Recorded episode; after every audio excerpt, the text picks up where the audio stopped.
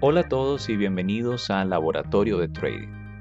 En esta oportunidad nos vamos a estar concentrando en distintos tipos de trading técnico. Es decir, son estilos en los que varios traders definen su manera de operar en los mercados. Vamos a hablar de los cinco principales. Existen otros, eh, podrían entrar muchas clasificaciones en este tipo de discusión, pero nos vamos a concentrar en los cinco principales, que son el scalping, el day trading, el swing trading, position trading y el momentum trading. Bueno, veamos qué son estos tipos de trading de inmediato. Bienvenidos.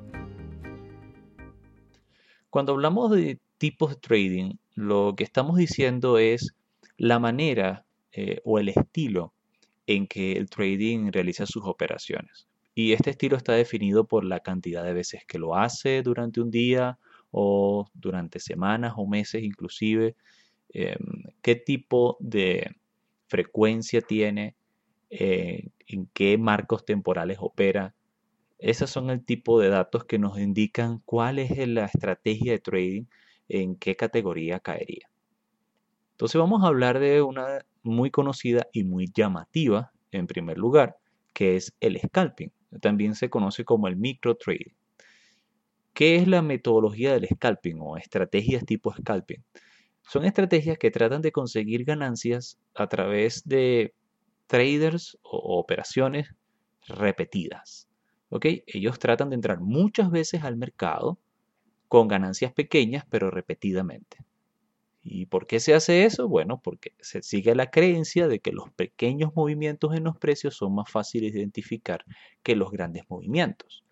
Y por lo tanto, se trata de aprovechar en pequeños marcos temporales en movimientos del mercado que nos permitan obtener ganancias. Por lo general, un trader que practica el scalping puede operar, digamos, durante unas dos horas al día. Eso puede ser una ventaja porque no necesitas estar frente al ordenador o en el terminal de operación todo el día, sino solamente una pequeña cantidad de tiempo durante el día y donde se pretende a través del apalancamiento, esto quiere decir pues eh, préstamos donde no tenemos realmente todo el capital que, que operamos, sino que nos los está prestando el broker, a través de ese apalancamiento obtener grandes ganancias. Ojo, también se pueden conseguir grandes pérdidas. Y es aquí donde debemos identificar que aunque el scalping es muy llamativo y sí, suele atraer a muchas personas porque, bueno, se puede ganar dinero en poca cantidad de tiempo, realmente es un tipo de trading que requiere habilidades especiales o de expertos. Por lo que aunque muchas personas se atraigan a la idea, lo mejor, lo más recomendable es no empezar por acá. Si uno es un trader principiante, lo más recomendable sería no empezar con scalping. Quizás una opción más común sería empezar con el day trading o el comercio, diario. Entonces vamos a hablar de esa segunda opción. ¿Qué es el day trading? Seguro que lo has escuchado varias veces porque esto es de lo más común. Se suele vender el day trading como una manera rápida de hacerse rico. Eh, a menudo se presenta así en los medios, pero no, no es así. No es así, realmente no es así. Sin embargo, vamos a definirlo. El de trading lo que trata es que todas las compras y las ventas, es decir, todas las operaciones que realiza el trading se realizan dentro del mismo día. Si lo comparamos con el scalping, eh, que bueno, las operaciones pueden durar de segundos a minutos, el day trading puede durar desde minutos a horas. Una operación puede durar abierta horas. Pero eso sí, tanto el scalping como el day trading, las operaciones se abren y se cierran el mismo día. Por eso, tanto el scalping como el day trading entran dentro de la categoría de intradiario, es decir, unas estrategias de mercadeo dentro del día. Las operaciones nunca quedan abiertas al siguiente día o durante la noche. Eso se evita totalmente en el day trading ese es el basamento fundamental. Sin embargo, como ya explicamos, no significa que, que practica de trading, a pesar de que lo venden como una panacea, se va a hacer rico rápidamente, porque ese no, puede, no suele ser el caso. Los comerciantes de day trading suelen sufrir graves pérdidas financieras en sus primeros meses de operaciones y, y puede que nunca lleguen a ser rentables. Así que eh, es una cosa que también debe estudiarse, aunque traten de venderlo como fácil. ¿Cuáles son algunas restricciones a las que debe prestar atención el day trader y bueno, y realmente cualquier trader, bueno, debe prestar atención al margen entre el ask y el bid, es decir, el precio de compra, precio de venta, haga las comisiones de cada trade, dependiendo del broker pueden aumentar o disminuir, y otros gastos referentes a, sus operaciones. Entonces estos costos van a requerir tanto al day trader como al, que practica el scalping, cualquier otro tipo de trading, que tenga que primero obtener ganancias para compensar las comisiones para luego empezar a ganar. Bueno, vamos a hablar de otro tipo de trading, es el trading de momentum. Aquí más bien entramos ya en una clasificación de tipos de estrategias, ¿ok? Que son estrategias en este caso de momentum. Eh, dicho en español son por impulso. ¿Qué es el comercio por impulso o momento? Bueno, en este caso, el trading lo que trata es de identificar em, acciones o eh, activos financieros que están rompiendo alguna barrera y salta para capturar la mayor cantidad de impulso en el cambio hacia arriba o hacia abajo. Trata de pescar el movimiento en sus inicios y un cambio brusco de los precios. Entonces se centra en activos que se están moviendo significativamente en una dirección y que hay una gran cantidad de volumen que respalda dicho movimiento, lo que indica que no es una manipulación del mercado. Un trader de momentum o de impulso por lo general trabaja eh, entre horas y días el marco temporal o el periodo de, sus gráficas, dependiendo de qué tan rápido cambia el activo financiero. Entonces, él lo que trata es de identificar impulsos, movimientos hacia arriba o hacia abajo pero estos impulsos son largos, ¿ok?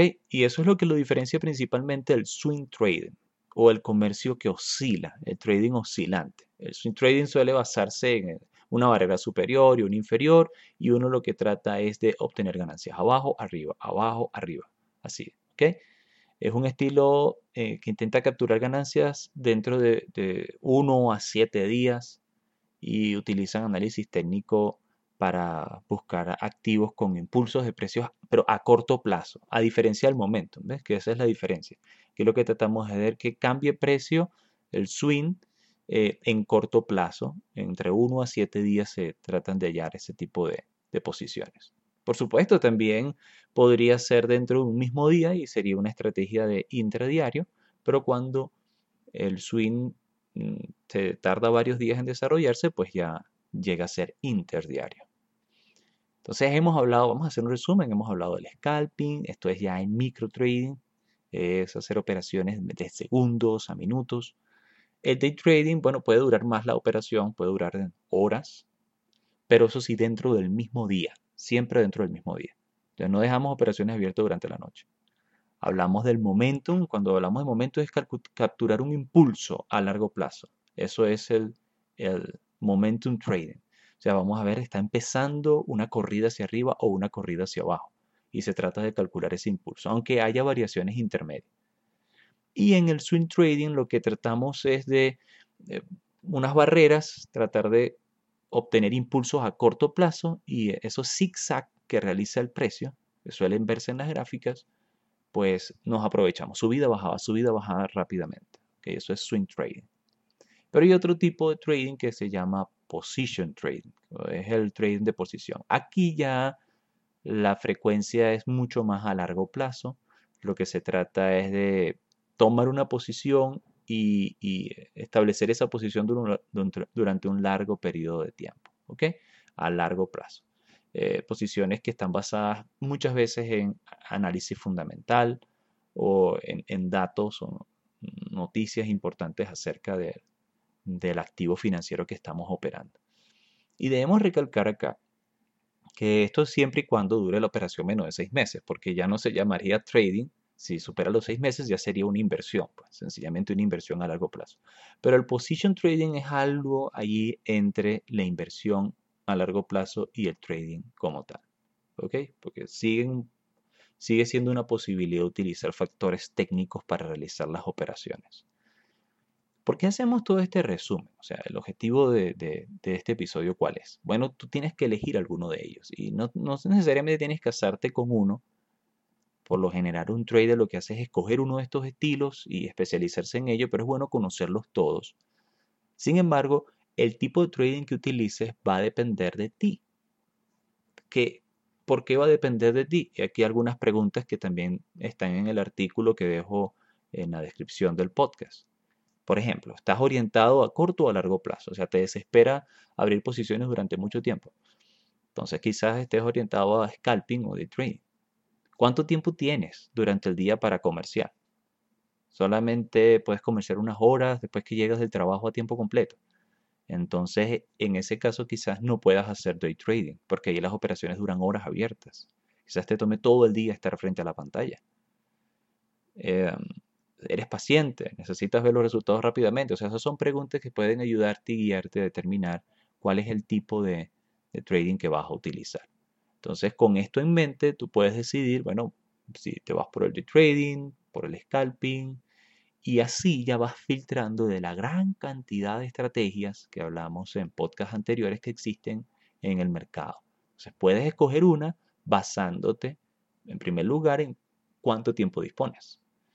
Y ya hablaremos después que también otro factor importante de tomar en cuenta es cuánto capital inicial tienes para tradear. Pero eso lo vamos a dejar más adelante porque antes de hacer eso siempre debes comprobar tu estrategia. Eso ha sido todo por este episodio. Nos encantó tenerlos con ustedes acá, escuchando nuestro podcast. Siempre estamos dispuestos a recibir consejos, eh, alguna sugerencia que quieren que tratemos y vamos a tomarlos en cuenta para episodios siguientes. De esta manera nos despedimos. Yo soy Enzo Garófaro y esto fue Laboratorio de Trading.